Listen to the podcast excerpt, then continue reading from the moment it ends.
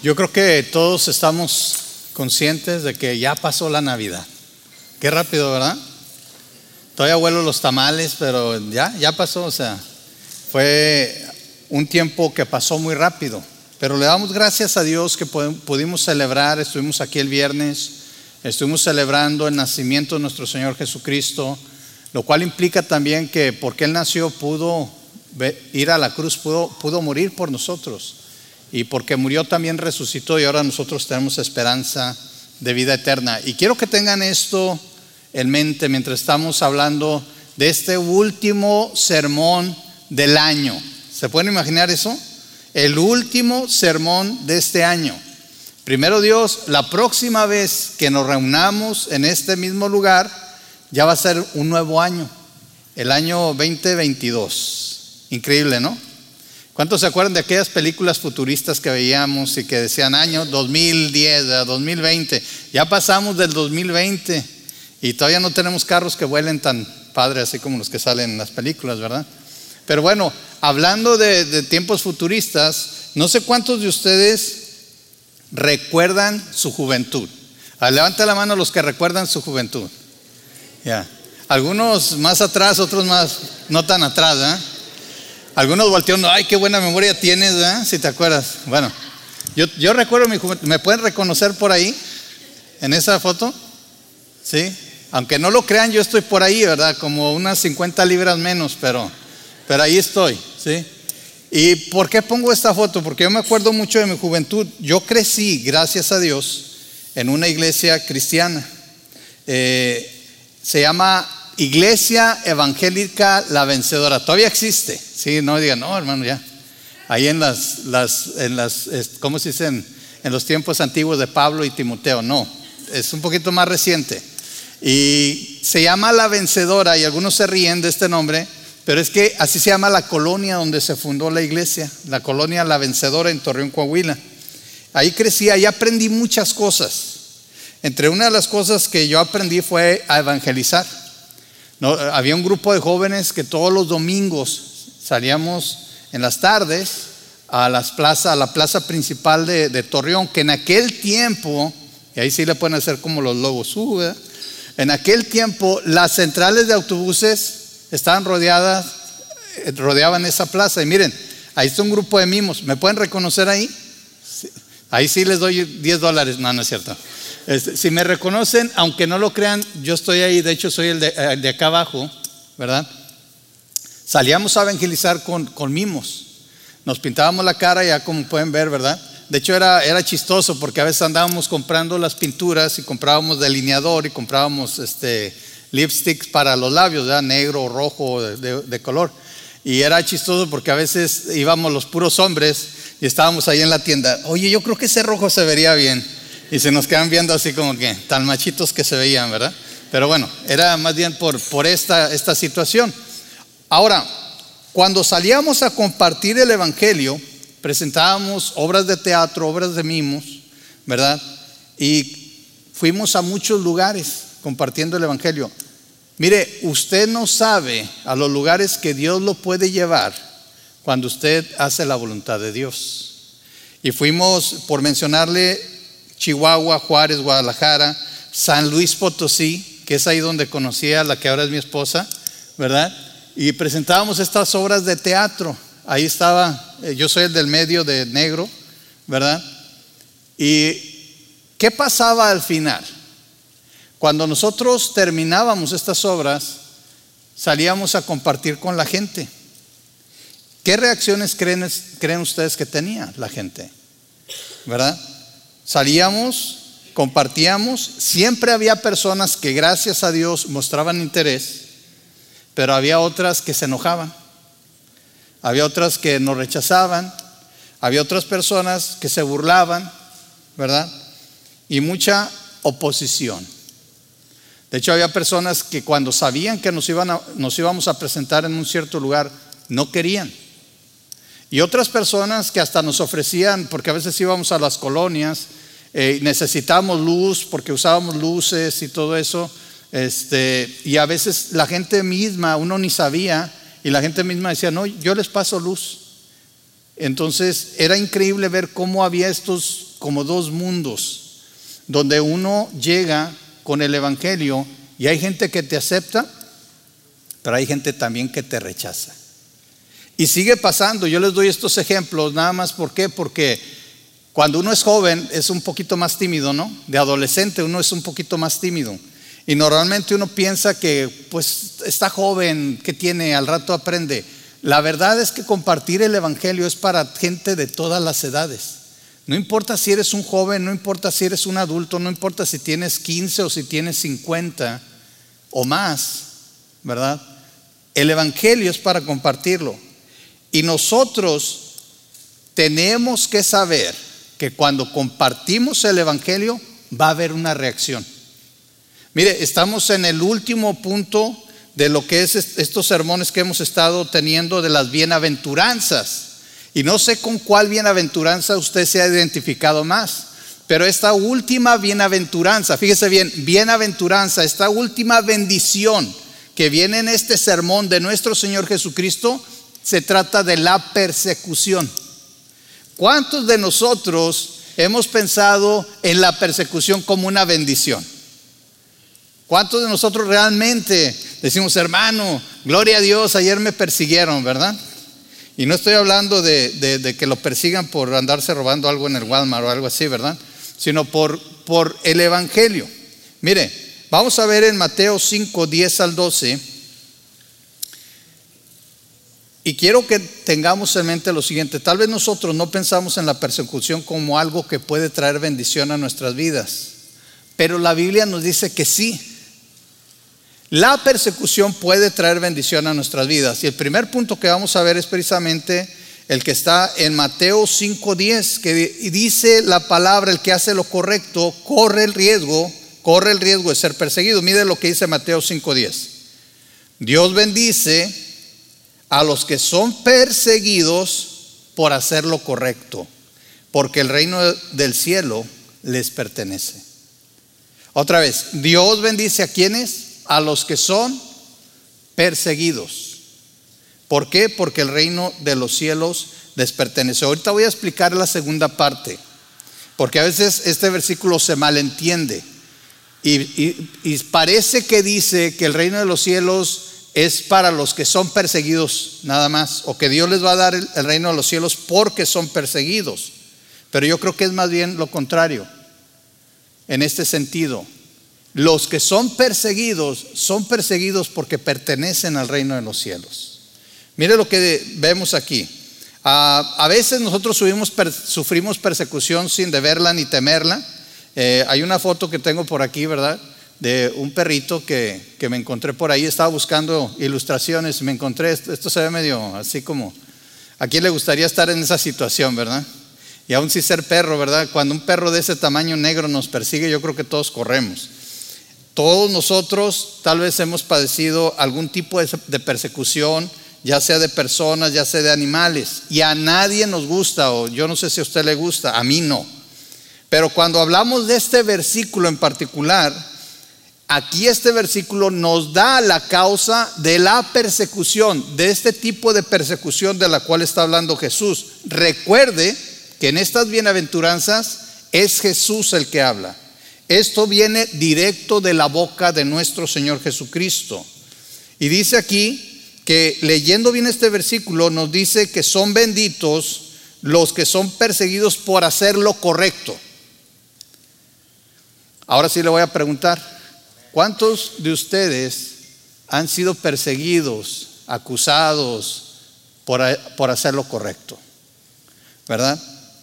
Y mire, como le digo, no está hablando de una persecución donde sale corriendo eh, de un lugar porque hizo algo malo. Hay una diferencia entre ser perseguidos por un delito, por no pagar la luz, por irle a la América en el fútbol, ¿sí? Digo, o sea, nomás por dar un ejemplo, ¿verdad?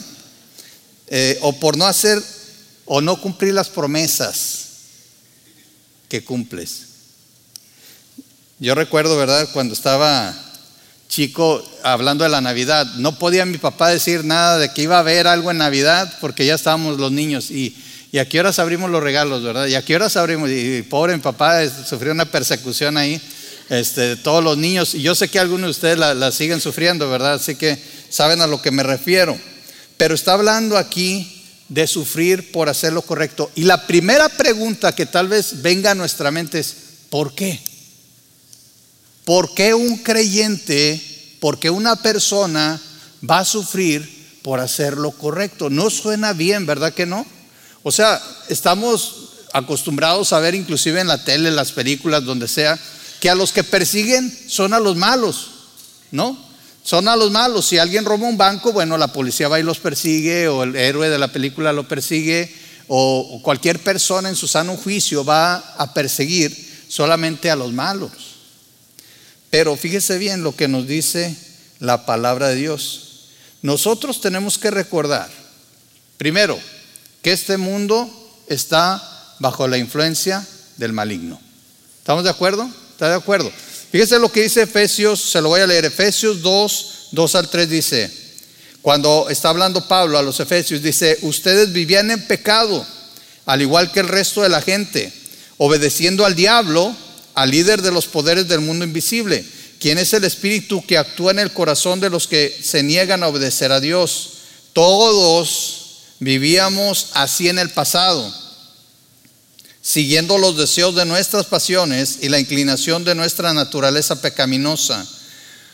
Por nuestra propia naturaleza éramos objeto del enojo de Dios, igual que todos los demás. Eso está hablando de nuestro pasado. ¿Sabe por qué hay creyentes o personas que se convierten y dicen, oiga, nomás me convertí y tengo un chorro de problemas, especialmente con la familia? ¿Se ha oído eso? Tengo muchos problemas. Me está yendo bien mal. A mí me ha tocado gente que dice, no, yo voy a dejar esto del cristianismo porque no. Porque cuando uno empieza como creyente a hablar las verdades del Evangelio, a hablar las verdades de la palabra de Dios, vamos a empezar a ir contra la corriente. Antes de ser creyentes no había problemas porque íbamos de acuerdo a la corriente de este mundo, íbamos haciendo todo lo, que hacían los demás. Y aunque era malo, nadie decía nada, porque todo mundo lo hacía. Y esa es una excusa que a veces uno, uno escucha, ¿por qué hiciste eso? Pues todo el mundo lo hace. Bueno, que todo el mundo lo haga no, no significa que esté bien. ¿Se acuerdan la frase favorita de las mamás. Ah, entonces si todos se brincan de un edificio, tú también vas a brincar. ¿Cuántas mamás han usado esa frase? A ver, no, no, no levanten la mano. Sí, pero cuando uno era joven, uno decía, es que todo el mundo lo hace, ¿por qué yo no? ¿Por qué yo no? ¿Sabes por qué el creyente es perseguido por hacer lo correcto? Porque vamos en contra de la corriente de este mundo. Lo peor es que ha pasado lo que dice la Biblia. ¿Se acuerdan que la Biblia dice que va a llegar un tiempo a donde a lo bueno le van a llamar malo y a lo malo bueno? Ya estamos ahí, hermanos. Ahora, si uno defiende lo que es correcto delante de la palabra de Dios, nosotros somos los malos. Nosotros somos los de mente cerrada. ¿Sí? Nosotros somos los que nos quedamos en el pasado y estamos condenando a las personas que están viviendo como quieren a los, a los valientes que han decidido declarar quiénes son verdaderamente y van en contra de la palabra de Dios. Nosotros somos los malos por hablar la palabra de Dios, por declarar lo que la Biblia dice que es malo, nosotros somos los malos. Por eso el creyente sufre persecución. También debemos de recordar lo siguiente, ¿sí? El ser perseguidos por hacer lo correcto implica, implica que nosotros somos, que el reino de los cielos, mejor dicho, nos pertenece. Ahora quiero leer un versículo anterior, un versículo antes de pasar a lo siguiente. Me quedé pensando ahorita que nosotros siempre tenemos que recordar que somos seguidores de quién? De Cristo. Fíjense lo que dijo Jesucristo en Juan 15, 20. ¿Recuerdan lo que les dije? El esclavo no es superior a su amo. Ya que me persiguieron a mí, también a ustedes los perseguirán. Y si me hubieran escuchado a mí, también los escucharían a ustedes. Jesús le está diciendo a sus discípulos, acuérdense una cosa, el esclavo no es mayor que su Señor. Mis hermanos, no es solamente que vamos en contra de la corriente de este mundo, es que vamos siguiendo el ejemplo de Cristo. Y Cristo nos dice claramente, acuérdese, Cristo es el que está hablando en Mateo 5, Él está dando las, las bienaventuranzas. Y Cristo en otro pasaje, en Juan 15, 20, le dice a sus discípulos, acuérdense de una cosa, a mí me persiguieron. Y si a mí me persiguieron, ustedes no son mayores que yo, ¿por qué van a quedar libres de la persecución si a mí que soy su, su maestro? Me persiguieron? Buena pregunta.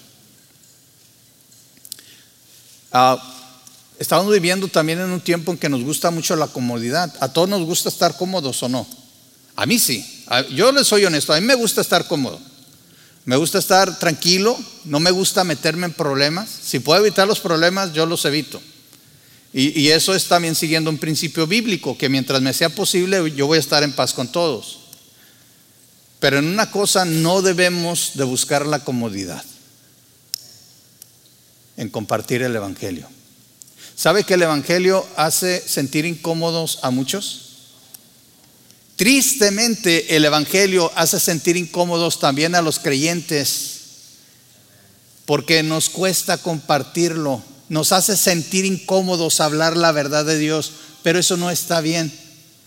¿Sabe? Cuando nos sentimos incómodos por compartir la palabra de Dios es porque no estamos siendo guiados por el Espíritu Santo. Es porque hemos, hemos comprometido nuestra identidad como creyentes y la gran comisión que Dios nos ha dejado, la hemos comprometido por la comodidad, la hemos cambiado. Preferimos estar cómodos y no meternos en problemas por hablar la verdad. Ahora, claro, hablarla sabiamente. Escúcheme. No estoy diciendo que usted eh, nada más simple y sencillamente diga las verdades sin tener cuidado. Una de las cosas que tenemos que ser es sabios, aun cuando compartimos el Evangelio, aun cuando hablamos las verdades de la palabra, aun cuando llamamos al pecado por su nombre, tenemos que ser muy sabios. El problema, mis hermanos, es que a veces en el nombre de la verdad del Evangelio somos como una locomotora y queremos pasar y arrastrar a todo el mundo. No. Es cierto, el Evangelio va a hacer sentir incómodas a las personas, pero tratemos de que por lo menos las personas se sientan lo suficientemente cómodas para que oigan el mensaje. Y eso no quiero decir comprometer la verdad de la palabra, sino ser sabios en el momento de hablar. ¿Sí, sí me explico? Es, como ser, tener esa sabiduría. Sí, no, pero hermano, el Señor le llamó generación de víboras. Él era el Señor. Yo, no, yo nunca me voy a poner al nivel del Señor. Él sabía qué decir, exactamente cómo decirlo y cuándo decirlo. Y tenía sus razones.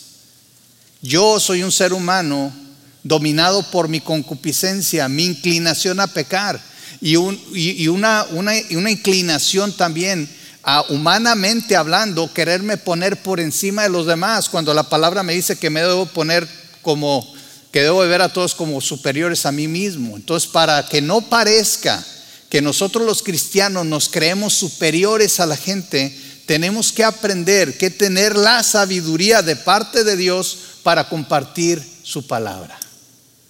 De esa manera también tú no te vas a sentir incómodo. Y sabes, no importa. Si aún siendo sabio la gente se siente incómoda, que se incomode. Como dijo un gran predicador, ellos se han pasado toda su vida incomodando a Dios con su pecado. ¿Sí?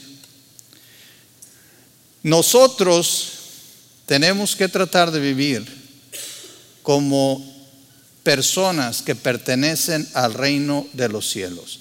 El reino de los cielos ya nos pertenece.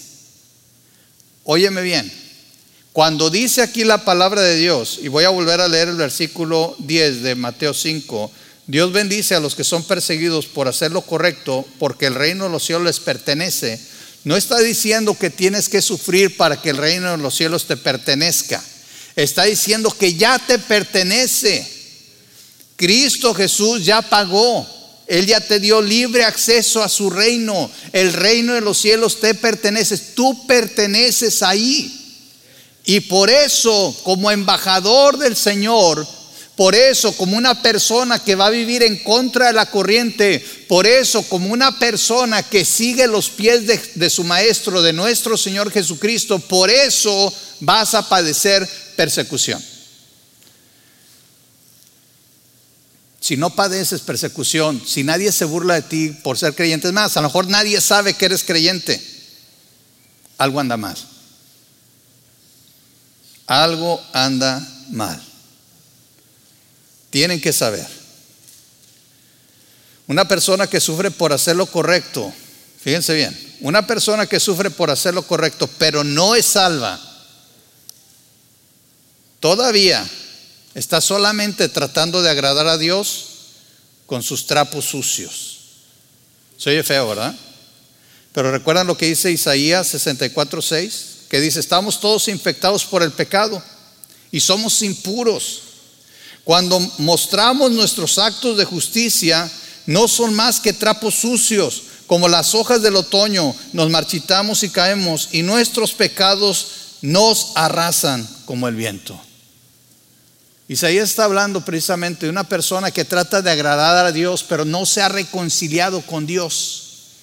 Todo lo que haga, aunque haga lo correcto y aunque sufra por eso, si no ha aceptado a Cristo como Señor y Salvador, todo es en vano. Es como trapos sucios. Así los ve Dios. Esa persona no pertenece al reino. Yo te estoy hablando a ti. Si tú has aceptado como, a Cristo como Señor y Salvador, el reino de los cielos te pertenece. Y por eso ahora parte de tu identidad es hacer lo correcto delante de los ojos de Dios. Y las noticias son que por hacer lo correcto vas a ser perseguido. Ahora, ¿cómo se ve esta persecución? Porque saben, eh, no significa, como les dije, que alguien va a estar detrás de nosotros correteándonos, ¿verdad? Pero gracias a Dios que en, Mateo 5:11 nos da precisamente la clave de cómo se puede ver esta persecución. La gente, y este es nuestro segundo punto, la gente se burla, persigue y miente contra el creyente fiel. ¿Sí? ¿Qué dice Mateo 5:11?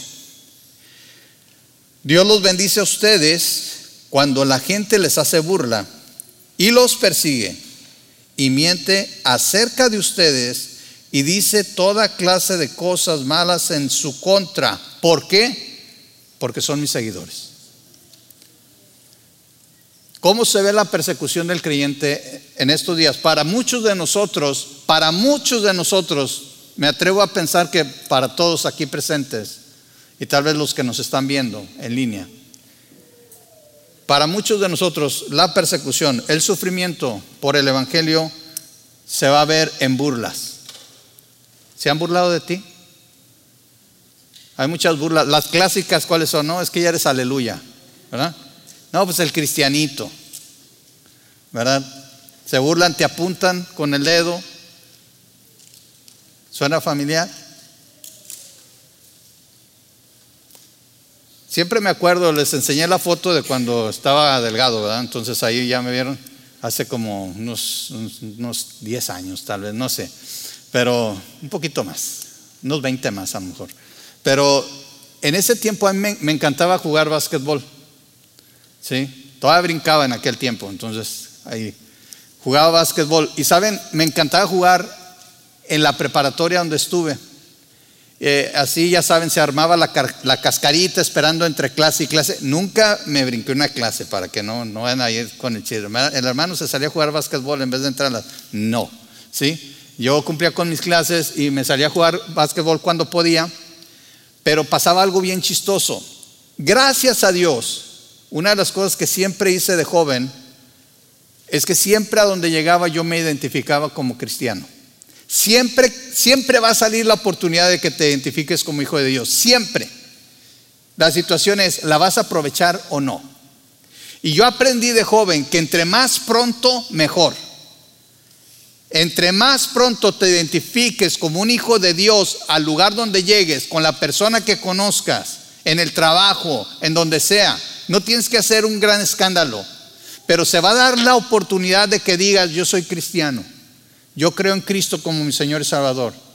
Yo me identifiqué y claro, eso siempre era motivo de burla. Y me acuerdo que cuando jugábamos básquetbol, cuando me pasaban el balón y empezaba a botarlo, todos los del salón que estaban viendo a un lado empezaban a cantar la de yo tengo un amigo que me ama. Y ahí estaba yo corriendo, hasta me emocionaba, creo, ¿verdad? Sí. Este, y me daba risa, me daba risa porque yo decía, el Señor tiene a un grupo de no creyentes cantando, yo tengo un amigo que me ama. Hoy, y otra cosa, me sorprendía todos los cantos cristianos que se sabían. ¿Sí? Me tenían ahí, yo tenía porra privada ahí con cantos cristianos, imagínense. Ni Michael Jordan tenía eso, ¿verdad? Entonces, ahí estaba, y echaba canasta de esas, le digo que hasta me emocionaba, creo que hasta me afinaba la puntería, ¿sí? Y empezaban, aleluya, gloria a Dios. Y yo decía, válgame, o sea, y me daba risa, Sí, nunca me ofendí. Porque yo decía, si por haber declarado el nombre del Señor tengo gente consciente de quién es mi rey y hasta le están cantando, gloria a Dios. ¿Sabe? Esa misma gente, esa misma gente, y siempre pasa así, yo creo que a usted le ha pasado, esa misma gente que se burla es la que cuando tiene problemas viene a ti. Es la que cuando estás en dificultad viene y te pide oración. ¿Sí o no? Por eso es importante mantener el testimonio. Porque si descubren, como dicen ellos, que eres un fraude, ¿sí? No se van a acercar a ti. Que seas un motivo de que la gente se acerque al Señor, no de que se aleje. Ahora, mis hermanos, yo soy el primero que les voy a decir, yo no soy perfecto. Yo he cometido muchos errores. Yo he tenido que pedirle al perdón, perdón al Señor por muchos errores, por muchos pecados. Yo no estoy hablando de ser perfectos. Estoy hablando de vivir la vida cristiana en nuestra mejor posibilidad, de esforzarnos por alcanzar la meta, de esforzarnos por correr la carrera, como decía Pablo de tratar de reflejar a Cristo en todo lo que hagamos, en todo lo que digamos. Fallo muchas veces. Y yo siempre se los he dicho, yo les puedo fallar a ustedes. Tal vez ya les fallé y ni cuenta me di. Entonces no estoy hablando de la perfección humana. Estoy hablando de permitir que el Espíritu Santo te lleve en el caminar diario que, la gente vea que si no eres perfecto, pero estás siendo perfeccionado, que eres una obra en construcción, que el Señor todavía está trabajando en tu vida. Y que un día, primero Dios, yo espero que si la gente que me vio en la preparatoria me encuentre hoy, me vea diferente. No como persona, no con las 30 libras extra. ¿Sí? Y ahora, como dicen, ya no puedo brincar ni un kilo de tortillas. Ya el básquetbol ya mejor le tiro desde acá. No me refiero a ese tipo de cambio, sino que vean a un cristiano más maduro. ese es mi anhelo, ese es mi deseo. Y si por ver un cristiano más maduro se siguen burlando de mí, no importa. ¿Se han burlado de ti? Sí, tal vez. Ahora, ¿te han perseguido? En los tiempos de Jesús, Jesús y sus discípulos, cuando hablaban de persecución, ellos hablaban de persecución. ¿Cuántas veces fue apedreado Pablo? ¿Cuántas veces intentaron matar a Jesús? Fíjate bien lo que dice Juan, eh, en Juan 15, 20 ya vimos que Jesús dice que él también lo persiguieron, pero lo que dice en 2 de Timoteo 3, 10 al 12, Pablo, Pablo el apóstol, porque podríamos pensar, bueno, Jesucristo, oye, pues era Jesucristo, ¿verdad? ¿Qué dice? Pero tú, le dice Pablo a Timoteo, pero tú Timoteo sabes muy bien lo que yo enseño y cómo vivo y cuál es el propósito de mi vida. También conoces mi fe, mi paciencia, mi amor y mi constancia. Sabes cuánta persecución y sufrimiento he soportado y cómo fui perseguido en Antioquía, Iconio y Listra. Pero el Señor me rescató de todo eso. Es cierto y todo el que quiera vivir una vida de sumisión a Dios en Cristo Jesús sufrirá persecución. Te voy a leer esta última parte otra vez. Estoy en 2 Timoteo 3, 10 al 12. En el 12 al final, recuerda esto. Y todo el que quiera vivir una vida de sumisión a Dios en Cristo Jesús sufrirá persecución. Por eso te digo, si no has experimentado burla, si no has experimentado algún tipo de persecución, ¿qué pasa con tu vida cristiana? ¿Estás reflejando a Cristo? Ahora, otra vez lo vuelvo a repetir, mis hermanos.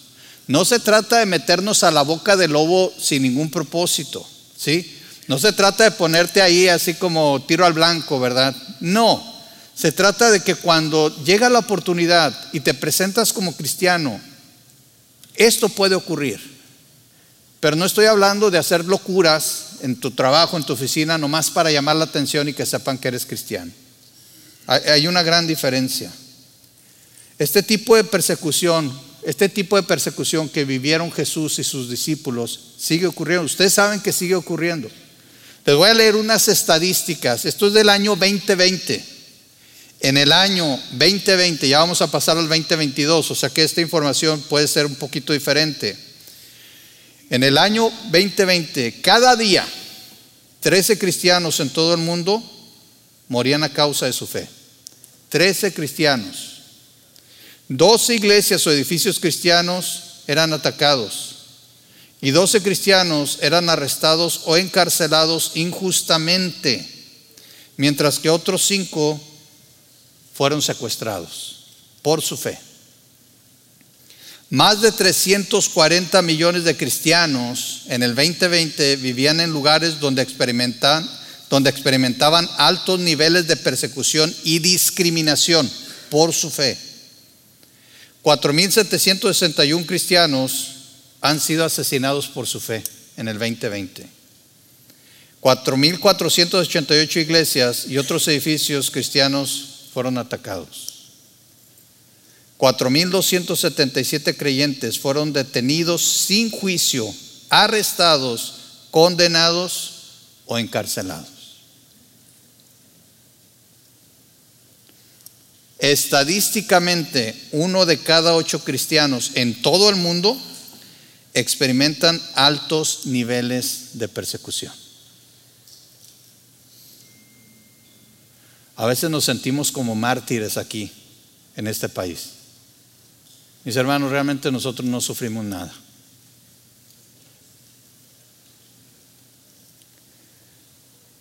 El tipo de persecución que sufrimos nosotros, ya la quisieran estos otros creyentes. Ellos dirían esto es nada.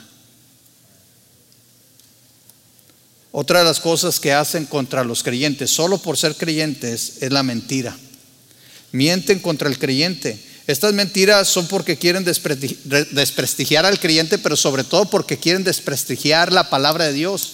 Quieren que, la palabra de Dios ah, parezca como una mentira, que realmente Dios no cambia las vidas, pero Dios sigue transformando vidas. ¿Ha transformado Dios tu vida? Te pregunto. ¿Ha transformado Dios tu vida? ¿Puedes dar un amén? Si Dios ha transformado tu vida, va a haber gente que va a querer que tu vida se vea como una mentira. Y para eso tienen que mentir. ¿Saben lo que le pasó a Jesús? Vamos a Mateo 26, 59. Se lo voy a leer. Dice Mateo 26, 59. Es cuando Jesús está en el juicio y dice que adentro los principales sacerdotes y todo el concilio supremo intentaban encontrar testigos que mintieran acerca de Jesús para poder ejecutarlo. Fíjate bien, a Jesús le pasó por quererle hacer daño, por querer desprestigiarlo, por querer, eliminarlo completamente de la escena, empezaron a buscar testigos no fieles que dijeran mentiras. Así que no te sorprenda, si a Jesús le pasó, va a haber gente que va a levantar mentiras contra ti. Y sabes que muchas veces no es ni por ti, es porque eres creyente. Es porque quieren desprestigiar la palabra de Dios. Es porque quieren hacer quedar mal el Evangelio. Es porque quieren que, la gente diga, no, no es cierto, esto es pura mentira.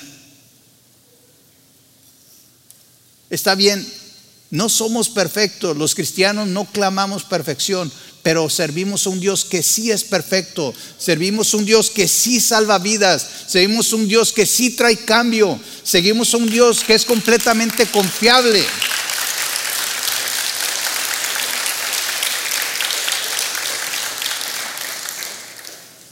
Tal vez nosotros fallamos, pero Dios nunca falla. La única mentira que debe, vamos a decirlo así, la única mentira que debe de haber y que podemos creer es que Dios miente. Dios no miente. Esa es una mentira que nosotros podemos oír constantemente y que sabemos que anda por ahí. A eso me refiero con creer. Eso es lo que la gente quiere decir. Cuando mienten contra nosotros, realmente están queriendo mentir contra Dios quieren desprestigiar a Dios.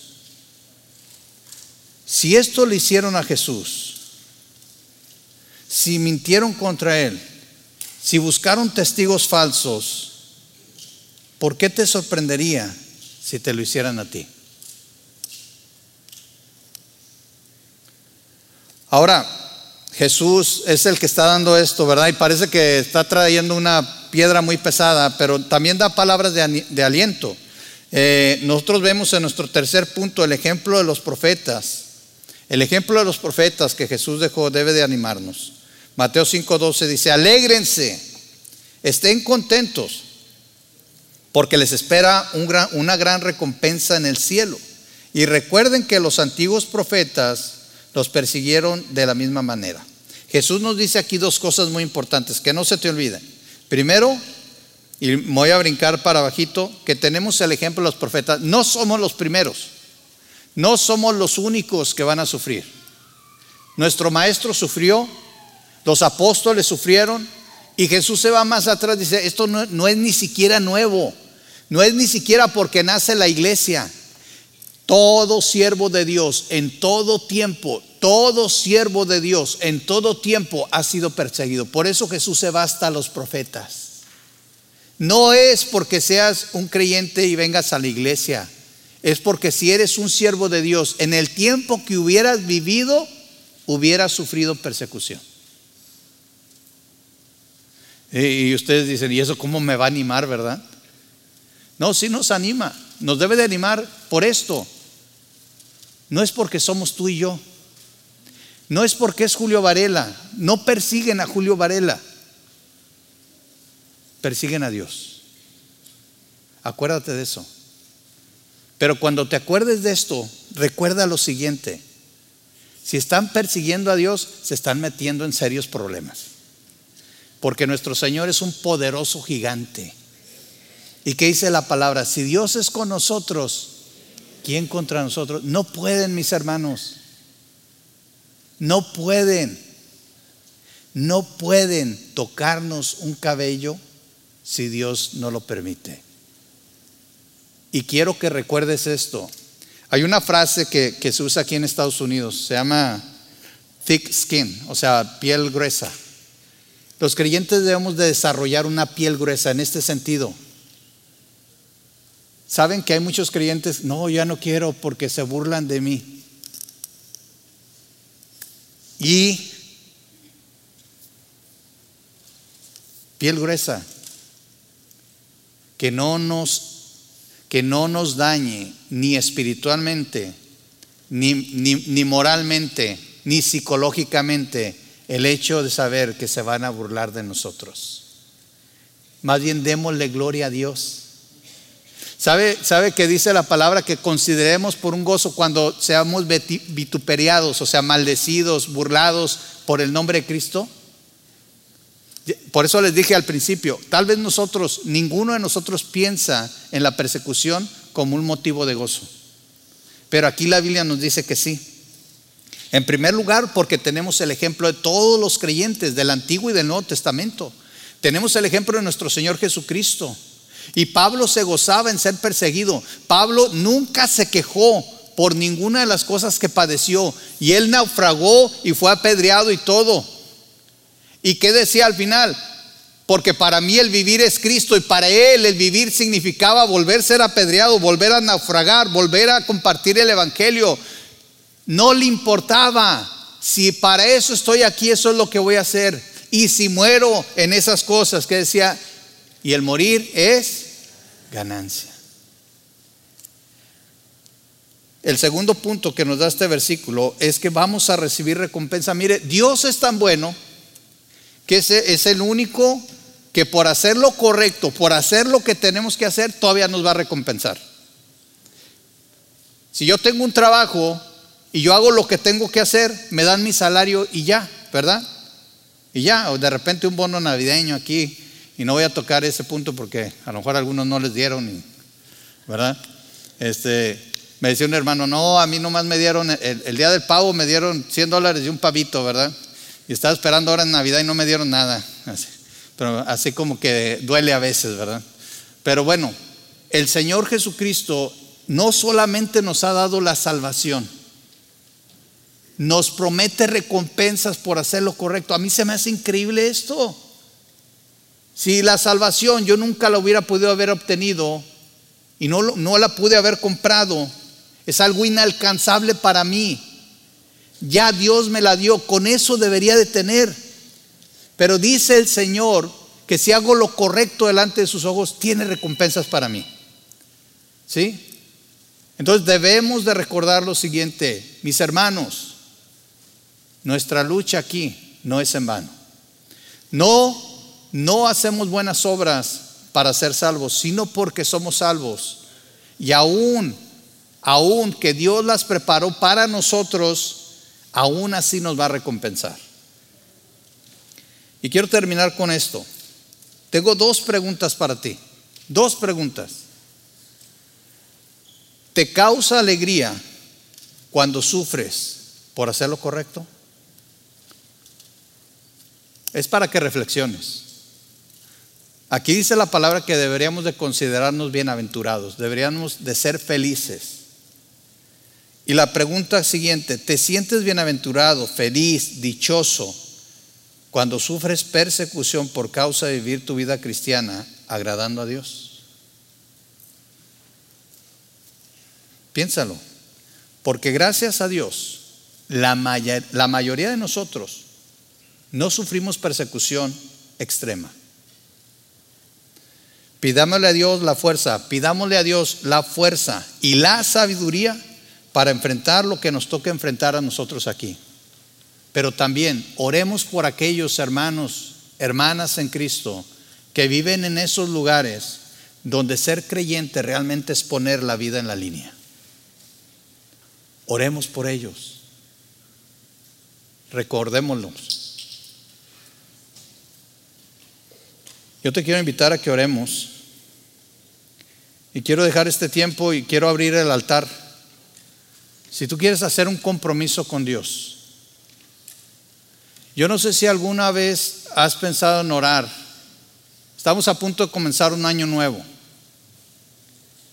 ¿Qué te parece si oramos que Dios nos prepare y nos dé el valor para enfrentar la persecución, para enfrentar las burlas, para enfrentar los falsos testimonios que puedan llegar este siguiente año. Y te voy a hacer un reto todavía más grande. Comprométete con el Señor a que vas a dar testimonio de tu fe, sabiamente, en el momento adecuado, de la manera adecuada, en el lugar adecuado, cuando Dios te lo ponga, ¿sí? Aunque eso signifique que tal vez te ganes la burla, la enemistad de algunas personas. Vamos a orar. Señor, te agradecemos por este tiempo, Señor, y te agradecemos por tu palabra. Te pido que la bendigas. Te pido, Señor, que tú nos hables en esta mañana, en esta tarde, y que, Señor, tú nos ayudes a entender si debe de haber cambios en nuestra vida Señor, si ya te estamos reflejando de la manera correcta, si estamos viviendo de la manera correcta delante de tus ojos, si estamos haciendo las cosas buenas que tú nos has pedido hacer, las buenas obras que tú has preparado para nosotros, Y eso nos ha ganado tal vez la enemistad, tal vez el, descontento, tal vez la burla, Señor. Permítenos seguirlo haciendo.